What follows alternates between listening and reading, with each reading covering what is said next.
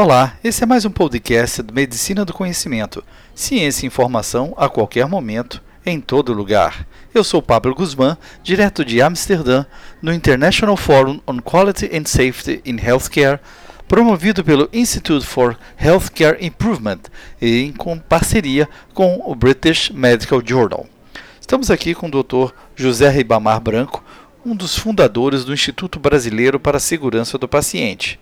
Dr. Branco, qual a perspectiva de implantação dos projetos e que movimento vem acontecendo no Brasil junto à segurança do paciente? Sou Branco, sou médico infectologista, fundador e diretor executivo do Instituto Brasileiro para a Segurança do Paciente. Eu acho que nos últimos anos a segurança do paciente entrou na agenda do sistema de saúde brasileiro, desde o surgimento do Programa Nacional segurança do paciente. Isso foi um, uma iniciativa muito importante porque conseguiu-se criar uma política pública para isso, que até então era iniciativa só do setor privado. Mas eu acho que nós precisamos avançar muito na questão da segurança, como da certificação. Para a gente ter uma ideia, hoje 15% do orçamento dos hospitais são gastos para tratar eventos adversos. Isso é um desperdício enorme de dinheiro. Como é que se sai dessa situação? Eu tenho que trabalhar muito educação e treinamento e eu tenho que adotar as práticas de segurança da certificação. Pablo, por exemplo, no seu hospital, você tem várias iniciativas. Isso tem que se multiplicar em todos os outros hospitais que têm a oportunidade de conhecer o teu hospital. E aí você vai conseguindo evoluindo. Agora, não existe um indicador mágico, não existe um, uma intervenção mágica, milagrosa, que vai tornar seu hospital seguro, um hospital comprometido. Eu tenho que ter um comprometimento muito grande da liderança. Atualmente, os gestores do sistema de saúde, de um hospital, de, do, de um hospital privado, público ou o governo como modo geral, as empresas de seguro-saúde que têm hospitais, eles precisam ter três preocupações no mesmo nível.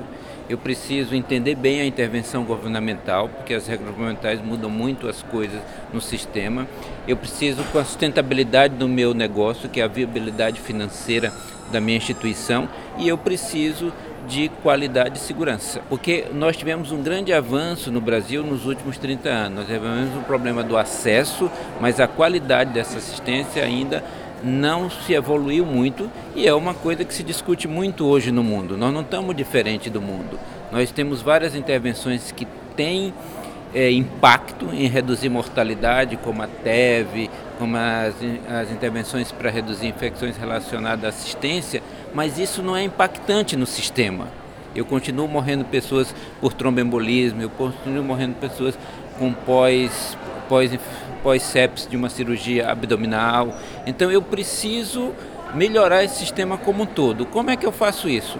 Tendo liderança, dizendo, eu não aceito, minha meta é zero eu, minha meta para TEV é zero TEV. Como é que eu vou fazer isso? No primeiro ano eu vou querer reduzir 50%, no próximo ano eu reduzo mais, até eu chegar à meta, mas eu preciso ter, e o líder é importante para isso, do mesmo jeito que ele quer manter a sustentabilidade financeira dele, que ele tem meta financeira, ele precisa ter meta para suas intervenções em segurança do paciente.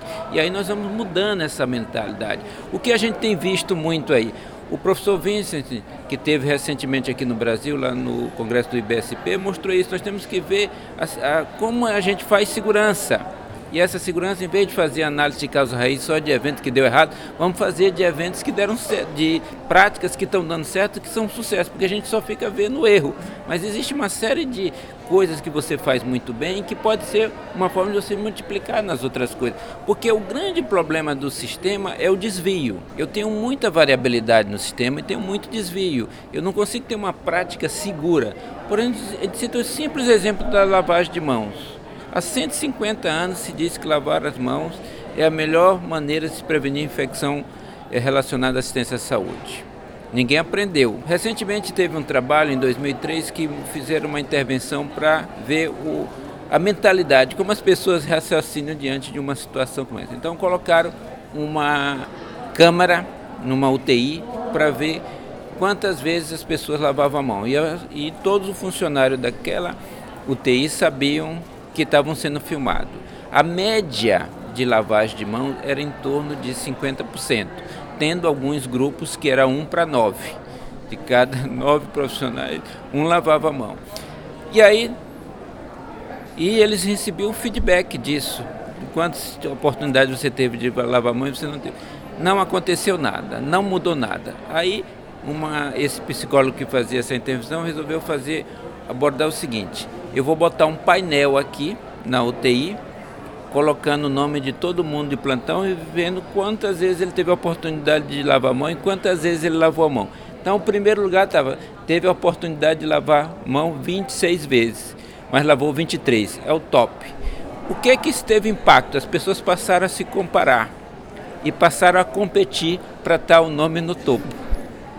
Isso foi revolucionário do ponto de vista de lavagem de mão, uma campanha muito mais simples, mas, que mudou o foco do cérebro, da mentalidade da campanha de lavar mão. Eu dei uma outra informação para o cérebro, dizendo assim, agora tu está competindo, agora você tem que se comparar.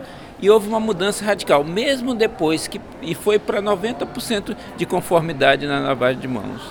E aí, quando parou essa intervenção, continuou por vários meses mantendo a mesma a mesma conformidade na lavagem de mão. Então você vê que o que, nós temos que fazer, que é por isso que é a importância desse tipo de evento. Você vem, tem sites, vê experiências diferentes, inovar. O que foi falado aqui que eu achei fantástico, assim, o sistema de saúde precisa se abrir para ideias. Você tem uma pessoa na qualidade, você tem uma pessoa da linha de frente, que ele tem uma ideia maravilhosa e vamos trabalhar essas ideias, vamos inovar, vamos melhorar os processos. Mas eu preciso conhecer nossos processos. Isso no sistema de saúde se tem muito pouco. Não se vê o processo. Qual é o processo de internação de um paciente na UTI? O que, é que eu posso melhorar? Será que eu posso interromper esse processo? O que, é que eu posso fazer? É claro que você não vai fazer isso numa, numa urgência, mas, por exemplo, se meu hospital é especializado em cirurgia, em transplante de fígado, por exemplo, eu faço sem transplante de fígado. Eu tive cinco mortes. Puxa, eu preciso olhar isso, analisar ao longo do tempo o que, que houve, porque essa, e analisar e tentar identificar a causa raiz disso. Não para procurar culpado, mas para tentar identificar como é que eu posso melhorar e me tornar cada vez melhor fazendo o transplante de fígado. Essa é a lógica. É por isso que a aviação é tão boa, por isso que a, a, a indústria nuclear tem pouco. Todos trabalham com alto risco de falha, mas eles conseguem identificar falha bem no começo para que não se transforme numa grande falha. Isso a gente precisa trazer para a saúde. E não, não podemos aceitar esse argumento de que a saúde é diferente, que nós mexemos com o ser Não, não é diferente. A aviação mexe com o ser humano. A indústria nuclear mexe com o ser humano. Um acidente nuclear é capaz de destruir uma região enorme. Então eu acho que essas coisas é possível, mas precisamos ter liderança e vontade para transformar esse sistema de saúde. Quer saber mais? Acesse www.medicinadoconhecimento.com.br e siga nas redes sociais, Twitter e Facebook Medicina do Conhecimento.